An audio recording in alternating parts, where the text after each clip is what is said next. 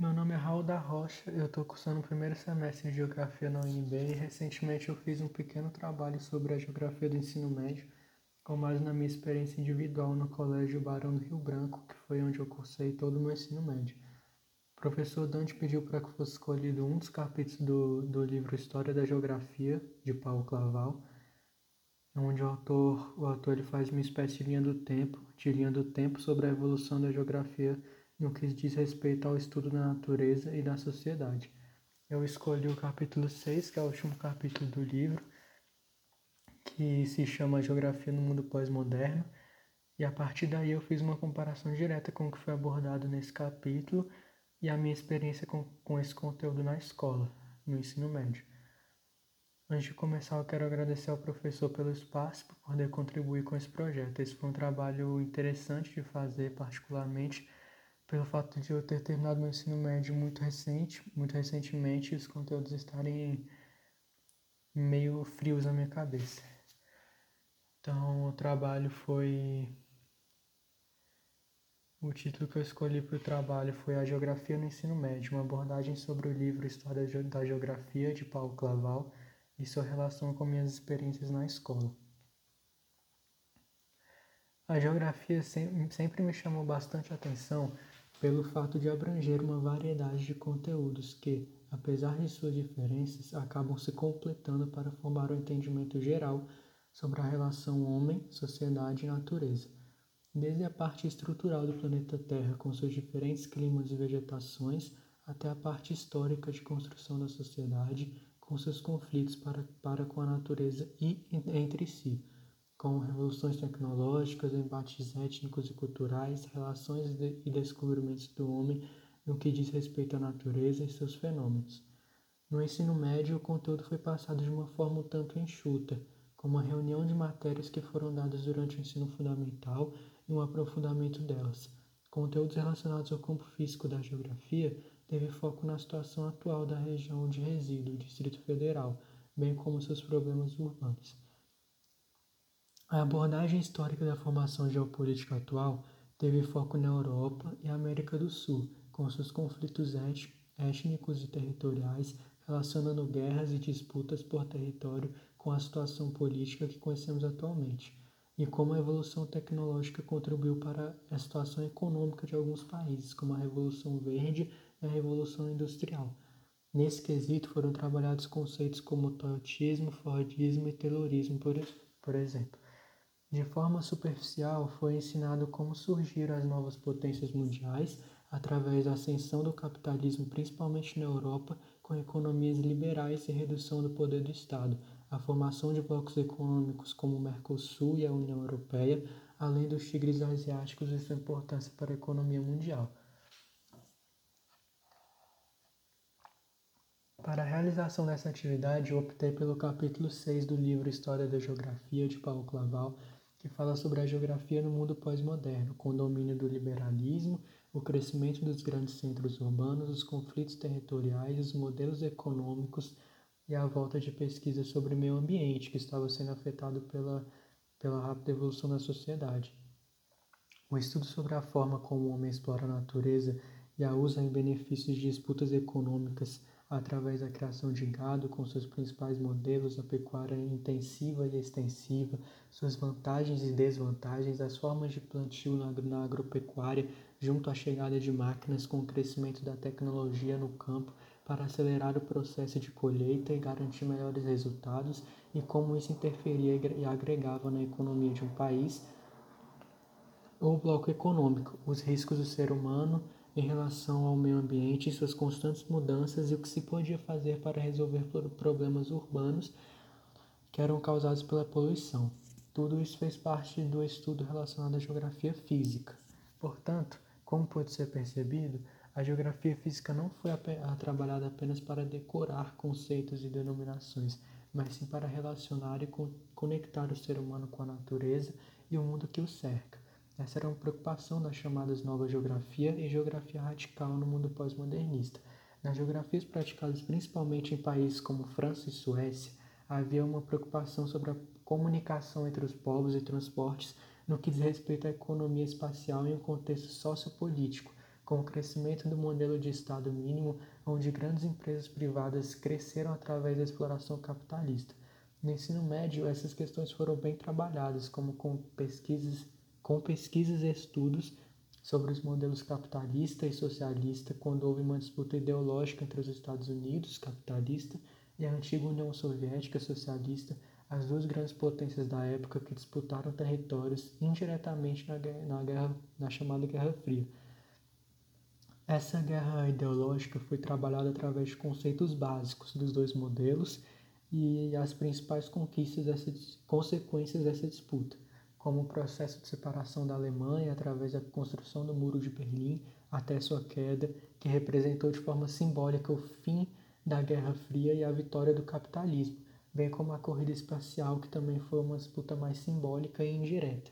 Foram estudados os principais modelos econômicos, liberalismo e socialismo, e o motivo da derrocada de um e a ascensão do outro, e como isso interferiu na formação da geopolítica atual. No entanto, o que deu para notar quando se faz uma correlação entre o que foi e como foi estudado no ensino médio e as ideias compartilhadas por Paulo Claval em seu livro é como tem uma abordagem filosófica nesses contextos e como é importante conectar a geografia com problemas sociais e políticos, também através da utilização de conceitos sociológicos, como o contrato social e o marxismo, além de mostrar como a geografia, de certa forma, revolucionou o modo de pensar o mundo se preocupando mais com o espaço real que nos cerca e o que devemos fazer em conjunto para a sociedade pro progredir com o mínimo de danos ao nosso espaço e, ao mínimo de, e o mínimo de conflitos que possam desestabilizar a geopolítica, com uma abordagem mais humanista. É interessante e relevante fazer uma abordagem mais aprofundada sobre a forma com que se trabalhou o meio ambiente, um aspecto essencial da geografia e que ganhou bastante espaço nos estudos da geografia moderna até porque ela está associada a tudo que foi citado anteriormente, principalmente quando se fala de problemas urbanos relacionados à poluição, ao clima e ao solo. Conceitos básicos de clima e vegetação são focados em um contexto regional, com ênfase no Brasil e mais especificamente na nossa região, que é o Distrito Federal. No capítulo 6, que foi o meu escolhido do livro,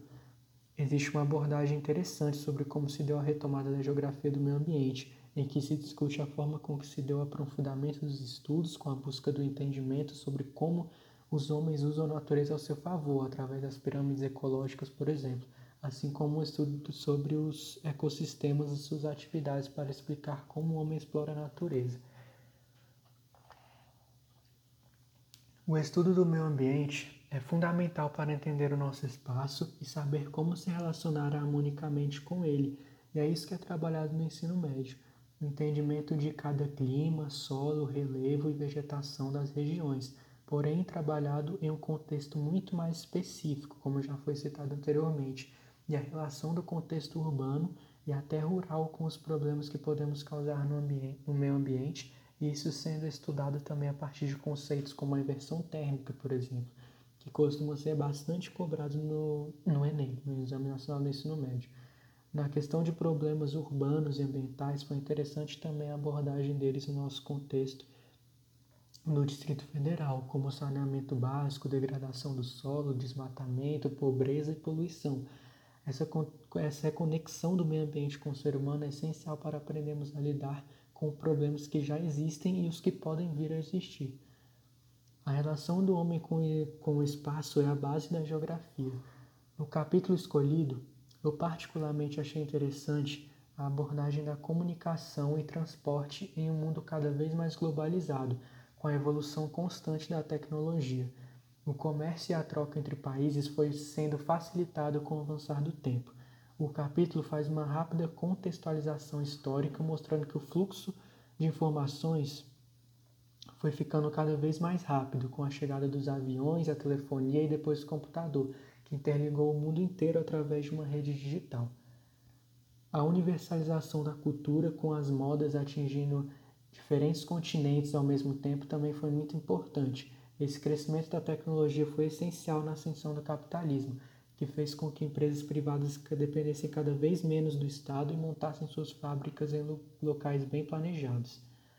A abordagem dessa temática no ensino médio teve foco na, na diplomacia a relação entre determinados países e continentes, com as criações dos blocos econômicos como o Mercosul e a União Europeia, que estreitou relações e permitiu a ajuda mútua entre países vizinhos, tanto economicamente como, quanto no contexto sociopolítico, com a criação de moeda unificada, livre comércio e circulação de pessoas e mercado comum. Foi abordada a situação de mercado interno e externo focada no Brasil em relação ao transporte de mercadorias, ou seja, o quanto determinado tipo de transporte influenciava no nosso comércio, como a construção de, estradas para focar no rodoviário, a má administração no transporte ferroviário, o crescimento do aéreo e a utilização, mesmo que em menor escala, do transporte fluvial, além de terem sido abordados conceitos básicos de outros tipos de transporte, como o dutoviário, por exemplo. A geografia no ensino médio é uma espécie de revisão de temas com o seu aprofundamento, como uma forma de, como uma forma de interligar os conceitos passados para abordar a relação homem-espaço, que é o pilar da geografia. O entendimento do meio ambiente foca em um contexto micro, ou seja, um contexto regional, e a temática social expõe a situação da geopolítica mundial como espécie de linha do tempo para fins de contextualização histórica. O livro A História da Geografia tem uma abordagem muito interessante sobre o crescimento da geografia no mundo ele mostra um pensamento mais aprofundado em relação à temática trabalhada na escola. No entanto, é importante fazer essa ligação entre o livro e o ensino médio para entender o motivo da forma como é ensinada a geografia na escola. Então, esse foi meu texto. Mais uma vez, eu queria agradecer pelo espaço para a apresentação do meu trabalho espero ter contribuído de alguma forma com essas minhas reflexões para o projeto da Rádio Eratóstenes. Um bom dia, tarde ou noite a todos.